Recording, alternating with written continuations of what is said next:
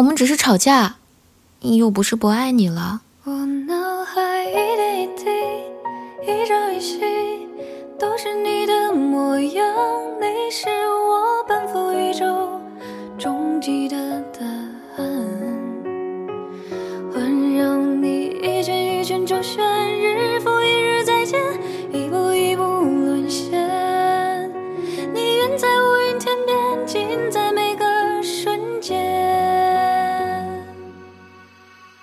要把自己的感受放在第一位，不要在别人的世界里找自己，要拥有自己的小世界。遇到喜欢的，就大方去追求。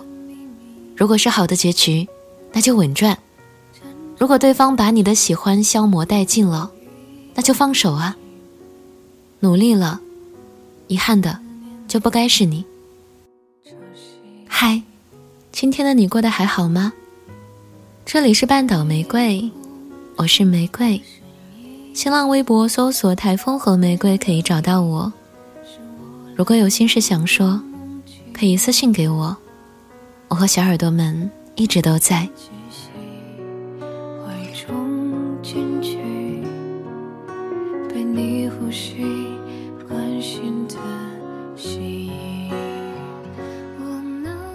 那天晚上，阿花发现男朋友有劈腿的苗头。当时他们在吃寿司，阿花不小心瞄到男朋友在订机票。她又想起前几天有个朋友说看到她男友送另外一个女生回家，她有点怀疑，心里也有点不舒服，但是没有当场质问男友。回到两个人的合租房后，她也没问，相反，她变得比过去都要温柔。默默捡起茶几旁的臭袜子，轻轻放在蓝色的塑料盆里泡着，走到阳台。收衣服的时候，他闻到了烟味。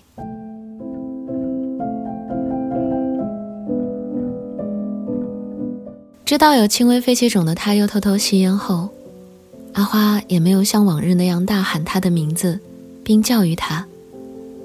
阿花表现得很大度，只希望在二选一中，自己可以是被选择的那个人。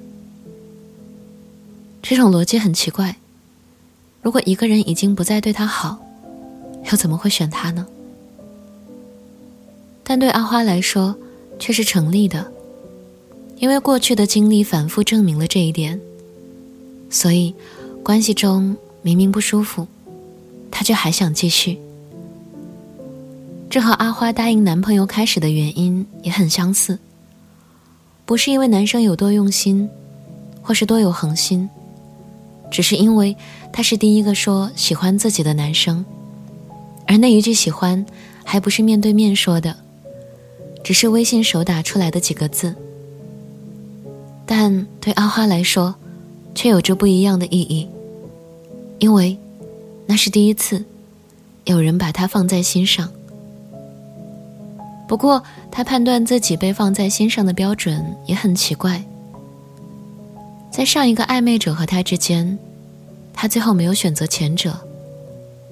而在他们相处的两年中，阿花重复着这样的选择游戏。不管男生做了多少让他觉得不舒服的事儿，只要突然对他好一点，他就会觉着对方也没有那么差吧。阿花给出的解释是：他会回头，至少说明我更重要吧。在二选一中，阿花看起来像是那个更重要的人，但她不知道，男朋友的频繁回头不过是遭到了别人的拒绝。所以，当他和前女友有了转机后，就很快给阿花发了分手信息。我想了很久，我们可能真的不合适。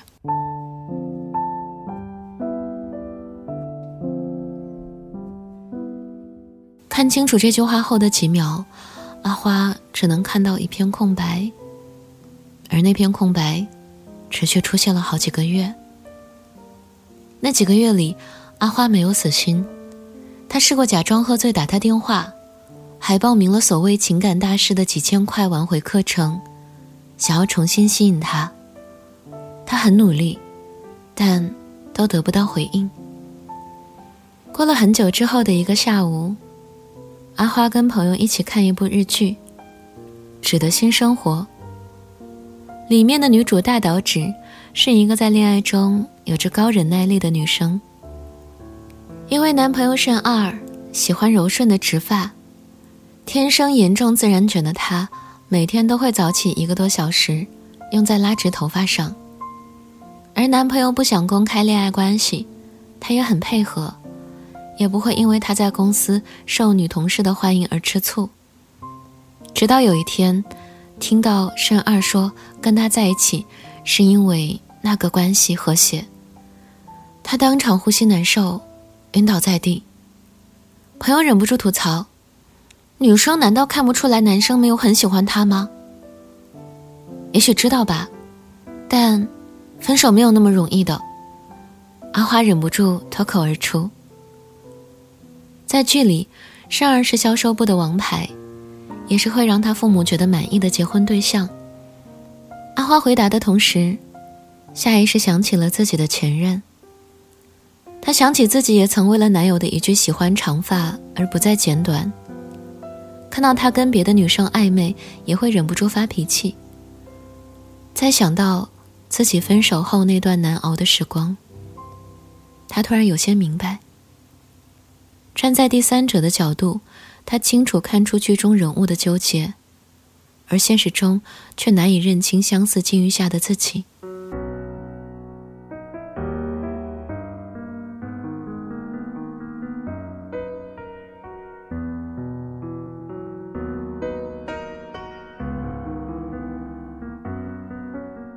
也许自己跟大岛纸一样，去讨好男友的同时，关于对方怎么看待自己，心里其实已经有了答案。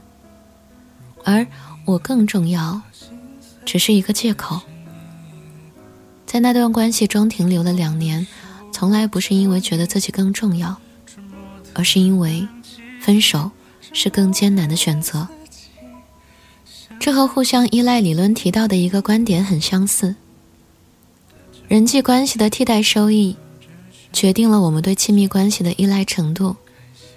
不管我们满意与否，如果我们认为现在的亲密关系是我们目前能够得到的最好的关系，我们就会依赖现在的伴侣，而不会轻易离开。这大概就是，即使在关系里不舒服，他一开始也没有想过分手的原因吧。在听到阿花被分手的消息时，我其实是替他高兴的，因为他至少可以被动的离开这一段不舒服的恋爱。虽然分手之后他确实难过了好长一段时间，但是与其在一段不合适的关系中停留，不如忍痛结束。因为前者只会带来无尽的消耗与折磨，而后者在疼痛过后，你会好起来的。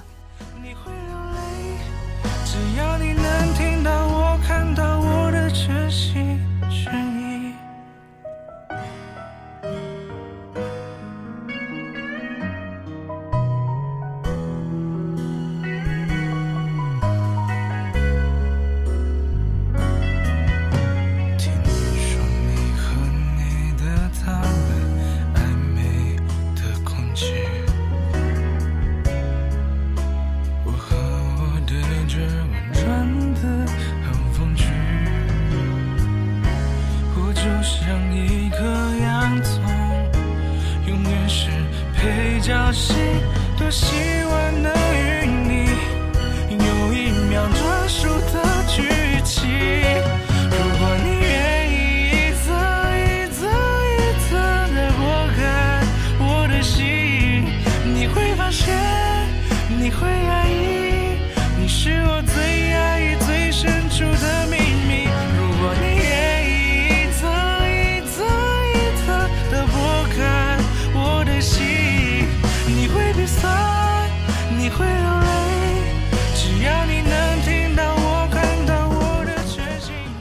这里是半岛玫瑰，我是玫瑰。微信公众号搜索 FM 三零三九九六，半岛玫瑰可以找到我。文章来自许许，晚安，亲爱的小耳朵。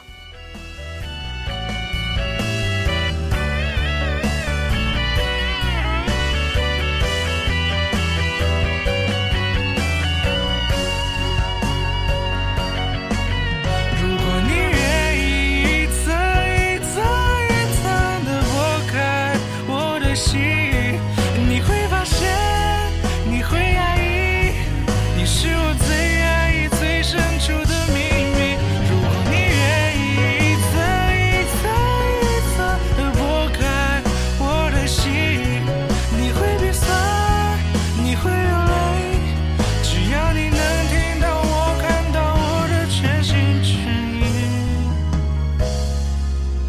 你会鼻酸你会流泪只要你能听到我